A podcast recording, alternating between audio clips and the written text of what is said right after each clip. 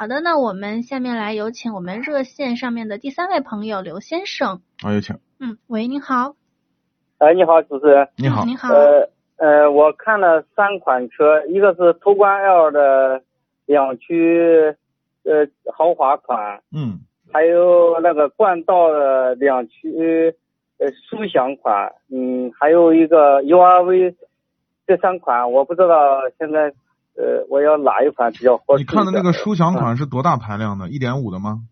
呃一点五的，嗯嗯，冠道和 URV 啊首先是一个车啊，这两个哦车呢都可以，就是一点五哦 T 的现在目前还行，目前现哦在市场表现的情况还好，嗯就是主要集中在二点零 T 的九 AT 的变速箱漏油啊出现一些问题。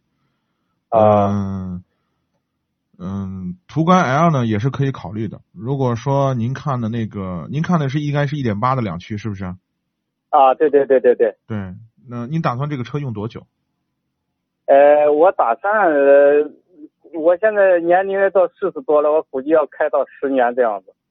啊，十年的开，哦，嗯，涡轮增压发动机啊，反正时间长了以后都可能会机油消耗量比较大啊，都可能会增加，这个是没办法的事儿。呃，本田呢，因为发动机才上来没多久，我们也在密切的关注这台发动机到底时间长了以后会不会跟大众一样啊。啊，所以呢，就哎是如果从这个角度上想的话，我觉得，嗯，都可以考虑。啊，我更偏向于让你去买途观。啊，那好，谢谢主持人。嗯呃，我想问一下那个主持人，那个科雷傲那个品牌儿，我看那个嗯品牌儿配置，呃，性价比非常高，嗯嗯，有一个两驱，呃，豪华款那一嗯个配置非常高，那个，呃，怎么样？